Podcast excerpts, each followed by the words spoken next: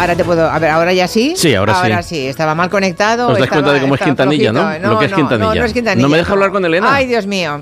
Un- Una pena porque os habéis quedado todos con las ganas, ¿verdad? Así es. Bueno, tenemos todos muy claro que al cumplir los 18 años, la ley nos otorga la capacidad y la responsabilidad de decidir sobre nuestras vidas.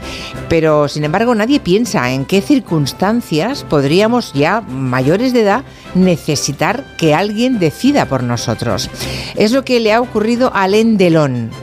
Hay tantos y tan graves desacuerdos entre sus tres hijos sobre cómo y dónde cuidarle que un juez francés acaba de asignarle un guardián legal que va a velar por sus intereses y por su salud. El actor, eh, ese monstruo sagrado, como le llamaron en Cannes, se encuentra en un estado delicado de salud, tiene 88 años y según cuenta el diario Le Parisien, durante un examen médico realizado en julio, él mismo le dijo al médico que no deseaba seguir viviendo así.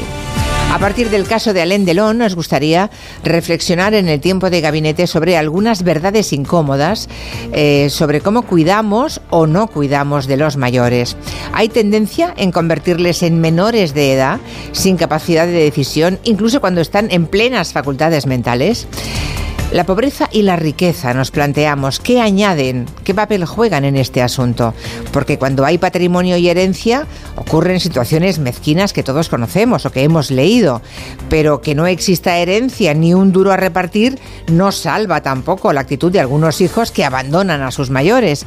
Lo curioso es que todos queremos vivir mucho y llegar a viejos, pero esa longevidad es todo un desafío tanto para los estados como para las familias. Plantearemos la cuestión a Arancha Tirado, Angélica Rubio y Julio Leonard.